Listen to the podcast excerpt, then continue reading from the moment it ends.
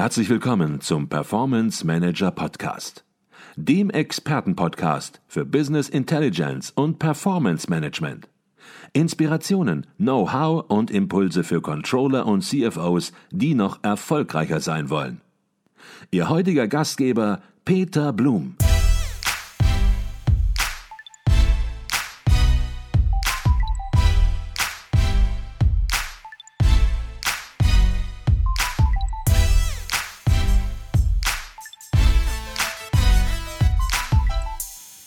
Jetzt haben wir über mentale Ausdauer durch dauerhafte Motivation gesprochen. Wir haben über das Denken gesprochen und wie man sein eigenes Denken lenken kann, lenken sollte. Und ein dritter Bereich, über den wir noch nicht gesprochen haben und der mit Sicherheit genauso wichtig ist, lautet bei Ihnen optimistisch und energiegeladen in der Überschrift. Jetzt hm. werden manche sagen, Mensch, soll ich denn hier total aufgedreht ins Unternehmen jeden Tag kommen und vor Energie strotzen und ja, meine ganze äh, Energie nach außen tragen. So läuft es doch nicht ab im Unternehmen. Das wird vielleicht sogar eher negativ gesehen. Was verstehen Sie unter Themen wie optimistisch und energiegeladen? Hm. Hm, ich könnte jetzt fünf Stunden erzählen. Ich reiß mich, ich reiß mich zusammen. Ich will nur eins vorweg schicken. Ähm, jeder darf, kann, soll und muss am Ende das, was ich vorschlage, für sich selbst prüfen mhm. und kann, wenn er oder sie will, Dinge da annehmen. Äh, jeder, der mich mal erlebt hat in meinen Seminaren oder Vorträgen, auch in meinen sonstigen Veröffentlichungen, wird sehen, ich bin zwar Pädagoge, aber kein Oberlehrer. Äh, ich mache ein Angebot jeder muss gucken, was für ihn passt. Ich persönlich finde es sehr, sehr wichtig, optimistisch und energiegeladen zu sein, weil ich mir meiner Endlichkeit bewusst bin. Ich bin jetzt 47 Jahre alt, werde bald 48 Jahre alt und ich weiß, mal irgendwann kommt der Tag, an dem mir ein Arzt vielleicht sagt, Herr Bremer, ich habe jetzt für Sie zwei Nachrichten, eine gute und eine schlechte. Was wollen Sie zuerst hören? Ja, ich sage bitte zuerst die schlechte. Ja gut, Herr Bremer, Sie werden in den nächsten Tagen sterben weil abc.de. Okay, was ist die gute Nachricht? Ja, es äh, wird nicht wehtun, wir haben die richtigen ähm, Tropfen für Sie. Okay. Was muss passieren? Das habe ich mir beantwortet und ich lade jeden ein, der jetzt hier zuhört, diese Frage für sich persönlich, individuell zu beantworten. Was muss passieren, dass ich in dem Augenblick, wo ich quasi diese Deadline bekomme, was muss passieren, dass ich sagen kann, okay, ich habe möglichst oft möglichst gut gelebt. Was muss, was muss passieren bis dahin? Ist es der Ferrari? Ist es die Villa am See? Äh, ist es die Weltumsegelung? Was auch immer. Und bei mir persönlich sind es neben diesen schönen äh, Dingen, die das Leben so gibt, also Motto, ich fahre gerne den Ferrari zur Yacht. Ich mhm. habe beides nicht, aber warum nicht diese Dinge genießen? Für mich habe ich erkannt, ich kann die Frage beantworten, was muss passieren, dass ich möglichst oft möglichst gut gelebt habe, mit folgender Antwort. Mhm. Wenn ich mich möglichst oft, möglichst gut gefühlt habe. Und da bin ich eben bei optimistisch und energiegeladen. Wie man das erreichen kann, ohne Drogen, sage ich gleich noch. Ja? Aber es ist eine Entscheidung, das ist eine, eine tiefe Erkenntnis, zu dem ich einfach jeden und jede hier einlade, sich natürlich um die Dinge zu kümmern, wie stimmen die Zahlen, äh, stimmen die Budgets, läuft es gerade aus, wie läuft es zu Hause, wie läuft es mit der Ehe, wie läuft es im Sportverein, Punkt, Punkt, Punkt. All das ist wichtig. Und darunter oder drumherum, je nach Metapher, ist es super wichtig, sich am Tag möglichst oft, möglichst gut zu fühlen. Und zwar wirklich und nicht nur äh, außen hui und innen pfui. Mhm. Jetzt ist die Frage, ja, wie geht denn das? Also A, es braucht diese Entscheidung, sich ähm, bei all dem Wahnsinn, der im echten Leben privat und beruflich so passiert, äh, sich möglichst wohlzufühlen. Es ist eine Entscheidung. Okay, wie geht das? Hm, manchmal kippt ja die innere Stimmung. So. Und dann ist es wichtig, ein paar Dinge zu tun. Eine Auswahl gebe ich hier sehr, sehr gerne preis. Erstens mal zu sagen, stopp. Und sich dabei wirklich aufzurichten. Weil, wie zu Beginn einleitend gesagt, der Körper kann genutzt werden, um das Denken wieder zu lenken. Also innerlich Stopp sagen und sich dabei aufrichten. Mhm. Und zwar möglichst einfach explosiv, also dynamisch, nicht so langsam, sondern dynamisch, damit der Körper, und das Denken ist ja im Gehirn, Gehirn ist Körper, merkt, wow, jetzt ist irgendwas passiert. Und dann kann man sich zum Beispiel drei A's stellen. Ich liebe diese Abkürzungen, weil die nämlich im, im Hirn haften bleiben können. Das erste A lautet, okay, es nervt und bin ich jetzt in Lebensgefahr? Mhm. Was, Herr Blum, glauben Sie, wird immer im Business die Antwort sein? Bin ich jetzt in Lebensgefahr? Nein. Ja, immer. Und das Gehirn, das Denken, das Ego, der Verstand übertreibt. Der macht einen schweren Alarm. Und wenn wir uns merken, irgendwo ein Projekt kippt, okay, kurz Stopp, aufrichten. Bin ich jetzt in Lebensgefahr? Die Zeit, sich diese Frage zu stellen, ist in nahezu allen Fällen, gerade im Business, da. Nummer zwei als A. Ansehen. Nicht Respekt, sondern Ansehen der Situation. Sich weit machen, sich öffnen für Optionen mit der Frage, was sind jetzt meine Optionen? Denn Stress macht dumm. Mhm. Wir sehen im Stress, in der Wut, in der Unsicherheit, in der Angst, in der Sorge, wir sehen nicht mehr aufgrund unserer in dem Augenblick nicht vorhandene Lebenserfahrung, Berufserfahrung, die ist weg in dem Augenblick, was sie für Möglichkeiten haben. Deswegen ist diese Fokusfrage so wichtig. Was sind jetzt meine Optionen? Und das dritte A steht dann nämlich für Attacke oder für Angehen mit der Frage, für welche meiner Optionen entscheide ich mich jetzt? Okay. Und diese drei A's helfen dabei, optimistisch und energiegeladen zu sein. Mhm. Ich denke, es ist auch, und das haben Sie auch gesagt, Herr Bremer, ganz wichtig, eben seine individuelle Situation eben zu erkennen, in der man sich befindet. Ähm, es geht nicht darum, hier für jeden allgemeingültige Tipps und Tricks sozusagen zu vermitteln, sondern jeder muss sich rausnehmen, was er entsprechend braucht. Und ich habe eben beispielsweise, als Sie mich gefragt haben und in eine Situation mich reingeführt haben, habe ich, Sie mich gefragt haben, bin ich in Lebensgefahr, habe ich mit Nein geantwortet, weil ich es persönlich wahrscheinlich nie so weit kommen lasse, dass ich ja, mich aufrichte, Stopp sage und ja, mich in so einer Situation wiederfinde. Das ist aber meine Lebenswirklichkeit und meine Situation. Aber das kann in einer anderen Situation mit anderen Menschen natürlich ganz, ganz anders sein.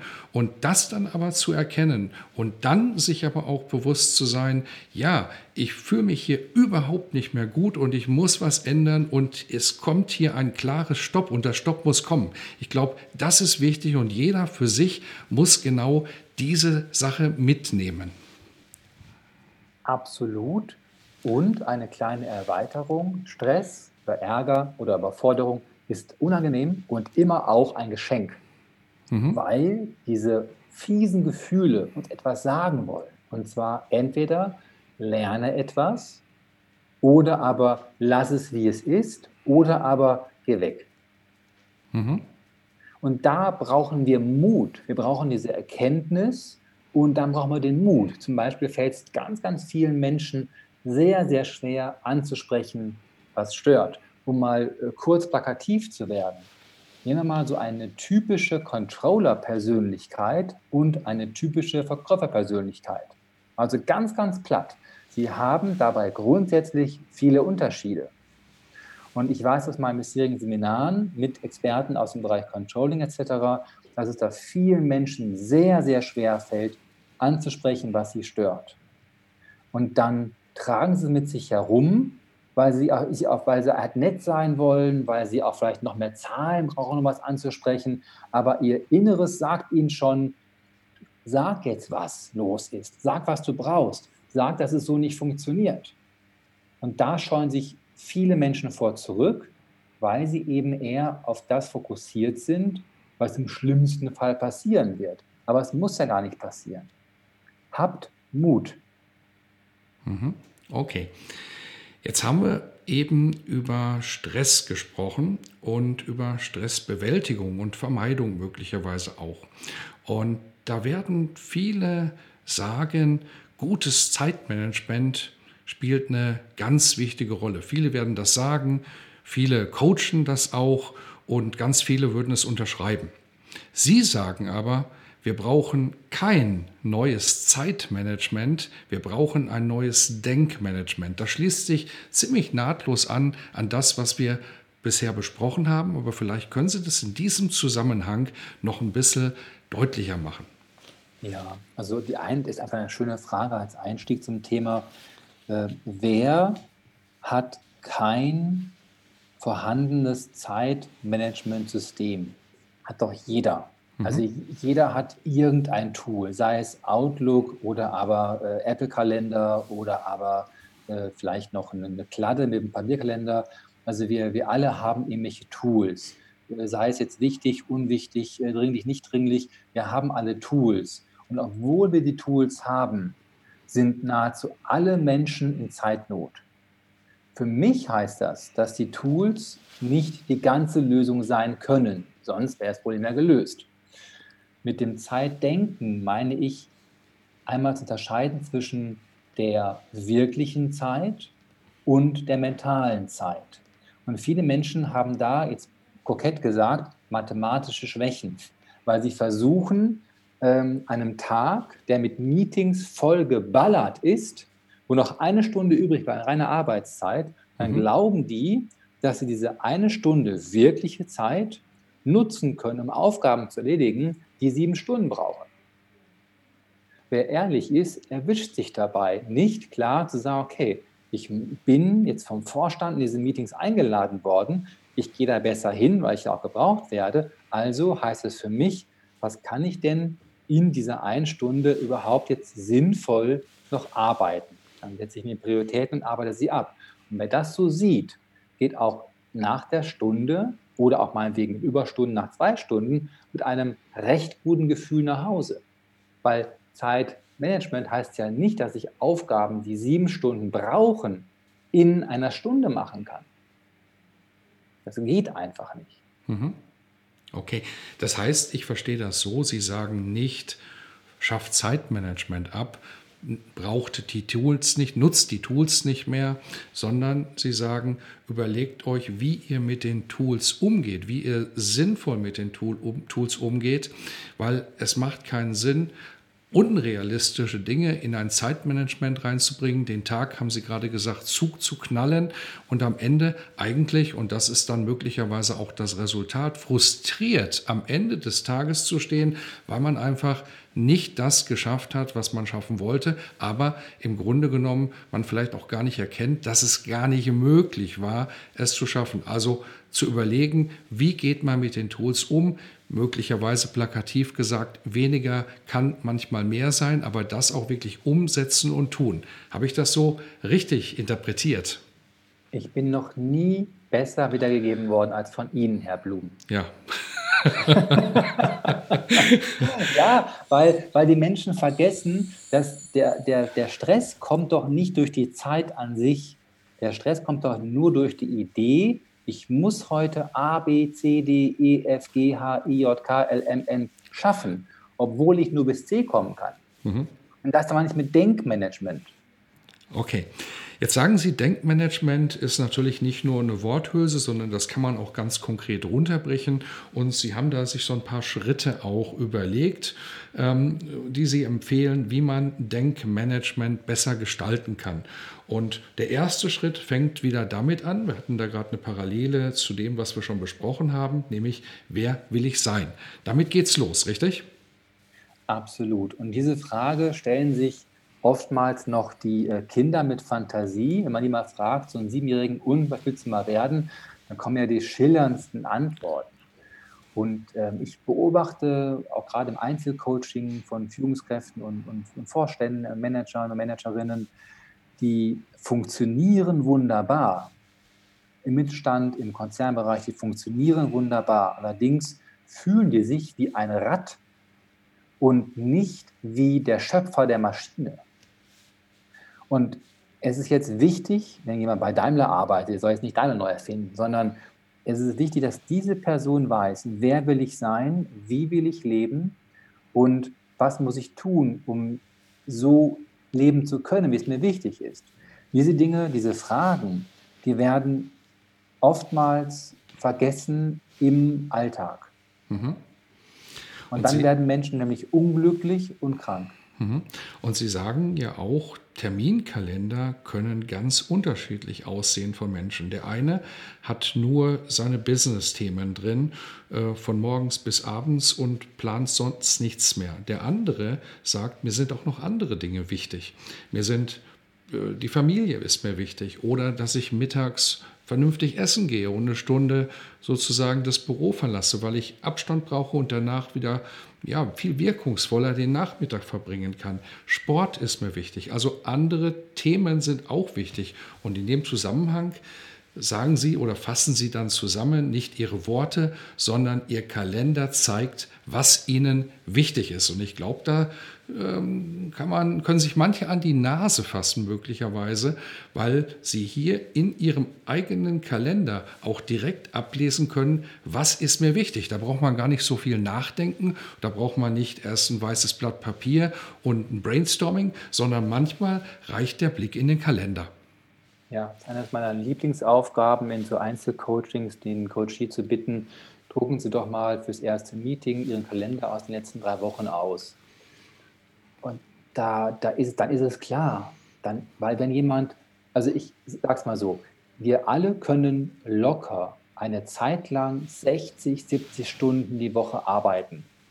Wir können das. Wir sind belastbar, wir können das, körperlich wie mental, emotional auch. Wir schaffen das. Allerdings, auf Dauer geht das eben nicht.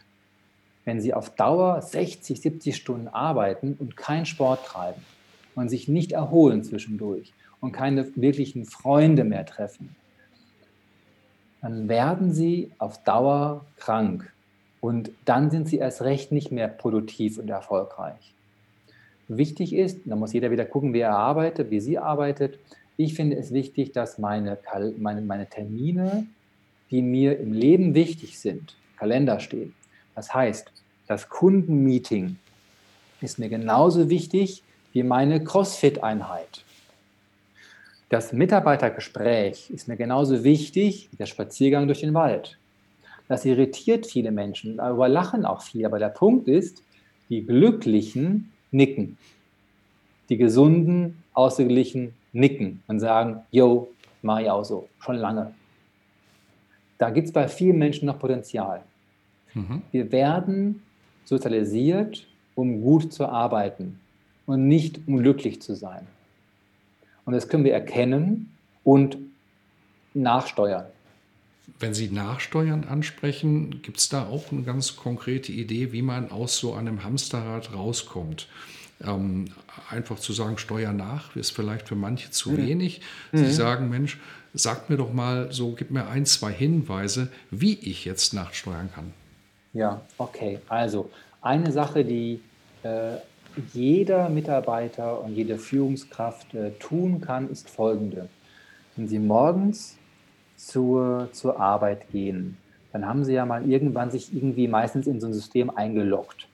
Und bevor Sie Ihre erste E-Mail abrufen, bevor Sie äh, Ihren ersten Mailbox-Nachricht äh, abhören, machen Sie eine Liste von Aufgaben, die Ihnen heute wichtig sind und überlegen sich eine Aufgabe, die Ihnen persönlich als Manager, als Führungskraft, als Projektmanager am Herzen liegt.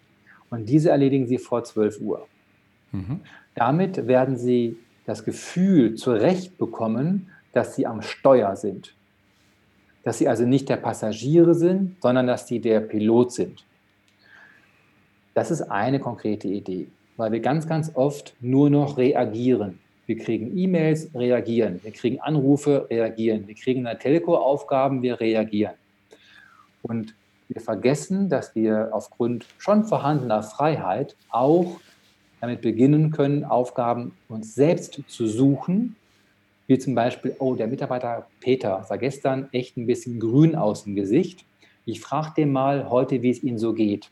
Das sind zwei Minuten. Aber Sie werden sehen, wenn Sie das machen, dann sind Sie abends zufriedener und glücklicher, weil Sie was gemacht haben, was Ihnen selber wichtig ist. Der zweite Tipp, mit dem jeder und jede hier im Podcast wirklich sofort beginnen kann, ist MM. MM steht für meine Minute. Dreimal am Tag. Smartphone stellen auf eine Minute, quasi Eieruhr, den Timer. Smartphone starten, hinsetzen, Augen zu und sich fragen, atme ich noch und wie atme ich? Und das üben Sie so lange, bis Sie dieses Geräusch vom Wecker hören, eben nach einer Minute. Mhm. Einmal irgendwann vor der Arbeit, einmal mittags und einmal nach Feierabend, um abschalten zu können. Und das ist neben Spazierengehen, Sport treiben, ausreichend Wasser trinken, Yoga machen, was auch immer. Das ist neben all diesen Dingen eine fundamentale Tagesbeschäftigung, um den Verstand immer wieder die Chance zu geben, sich selbst zu beruhigen. Machen Sie alle am Tag dreimal MM, meine Minute. Wer okay. will, kann es noch steigern in M3M, ne, also meine drei Minuten oder M5M. Ich persönlich mache am Tag dreimal für 15 Minuten MM und ich bin sicher, dass mir das sehr viel weiterhilft. Mhm. Jetzt haben Sie zuvor von Aufgaben gesprochen, von einer Aufgabe, die man sich morgens vornimmt und mit der man startet und die man bis mittags erledigt hat. Aber im Rahmen eines neuen Denkmanagements sozusagen ist es auch ganz wichtig, Aufgaben und Ziele zu unterscheiden, sagen Sie. Hm. Verwechsel Aufgaben mit Zielen nicht. Und vielleicht können Sie dazu etwas sagen, warum das so wichtig ist. Ja, wir, wir leben schon lange in äh, krassen Zeiten der Veränderung. Das äh, ist nicht erst seit äh, Frühling 2020 der Fall, das ist schon lange vorher der Fall. Mhm. Und äh, wir müssen, glaube ich, besser darin werden, uns immer zu überlegen, okay, die Aufgabe ABC.de, die ich bekommen habe oder selbst geben möchte, meinen Mitarbeitern zum Beispiel, wozu dient die eigentlich? Und kann es vielleicht sein, dass wir im Ziel starr bleiben müssen, aber andere Wege eingehen müssen? Ähm, Beispiel, ähm, ich kriege seit vielen, vielen Wochen Anrufe von äh, Kunden, die sagen, Mensch, Herr Bremer, wir haben doch damals ähm, was von Webinaren gesprochen vor fünf Jahren. Sagen Sie mal, machen Sie sowas noch? Mhm. Bedeutet, das Ziel ist Bildung und Weiterbildung. Und der Weg hat sich weiterentwickelt äh, entwickelt Richtung Webinar und parallel dazu Seminargeschäft. Ich finde es sehr wichtig, sich immer wieder zu fragen, wozu und warum machen wir das eigentlich, was wir hier tun. Da können Sie auch richtig viel Geld sparen. Also sich über die Ziele zunächst mal klar wären und aus den Zielen dann die Aufgaben ableiten. Das ist sozusagen wie zunächst mal überlegen, auf welchen Berg, auf welchen Gipfel möchte ich denn, statt einfach loszuwandern und zu sagen, ich wandere und stelle hinterher fest, ich stehe auf dem falschen Gipfel. Ist das so das Bild, was man aufmachen könnte? Ja, gibt es auch ein, also zwei Ideen zu. Gibt es einen schönen Witz, da gehen zwei Menschen wandern. Ja. Und äh, dann sind die äh, irgendwie, haben sich verlaufen und dann sagt er, komm, wir gehen mal auf den Gipfel rauf, dann können wir sehen, wo wir so sind. Dann gehen die auf den Gipfel rauf, sind ganz oben. Der eine holt eine Karte raus und sagt dann, äh, ach guck mal, äh, zeigt auf den anderen Gipfel, da vorne sind wir. also, ne, also wo die ganz, also einfach, wo die völlig verwirrt sind. Und ähm, die allermeisten ihrer Hörerinnen und Hörer sind wahrscheinlich Angestellte, Mitarbeiter, vermute ich mal. Mhm. Und es ist ganz wichtig, auch wenn es vielleicht jetzt komisch klingt, sobald sich ein Mensch anstellen lässt, und das ist nichts Schlechtes, es ist nur eine Tatsache, sobald sich jemand anstellen lässt, gibt er einen Teil der Kontrolle seiner Ziele ab. Jeder kann zu Hause nachschauen, im hoffentlich gut gelagerten Arbeitsvertrag. Es gibt da einen Deal zwischen, ich kriege Geld und tu da etwas für. Und es gibt einen Weisungsbefugten. Das heißt, ich kann durchaus Ziele sehen, die wichtig sind. Allerdings muss ich damit leben, dass mein Unternehmen mir auch Ziele vorgibt. Und das vergessen auch viele Menschen, dass sie einen Angestelltenvertrag haben, wo drin steht, dass es andere Menschen gibt, die ihnen sagen, was sie zu tun und zu lassen haben. Mhm. Okay. Das heißt, ich kann durchaus immer eigene Ziele definieren, was mir wichtig ist in meinen Mitarbeitern, in meinem Bereich, meiner Arbeitsweise. Allerdings bin ich immer umgeben von anderen Menschen, die eigene Ziele haben, manchmal auch andere Ziele haben. Mhm. Aber ich glaube, das ist auch ganz wichtig, was Sie jetzt nochmal herausstellen. Selbst wenn man angestellt ist, wenn man Führungskraft ist, an einem Unternehmen angestellte Führungskraft, Manager ist, natürlich hat ein Unternehmen Ziele und gibt diese Unternehmensziele möglicherweise auch vor. Aber man hört immer wieder und sieht immer wieder in einem Unternehmen möglicherweise zwei Bereiche, zwei Abteilungen. Und in dem einen Bereich, da läuft es gut, da ist die Stimmung gut, da ist die Leistungsfähigkeit gut. Und der andere Bereich ist vielleicht nicht so gut, da läuft es nicht ganz so rund.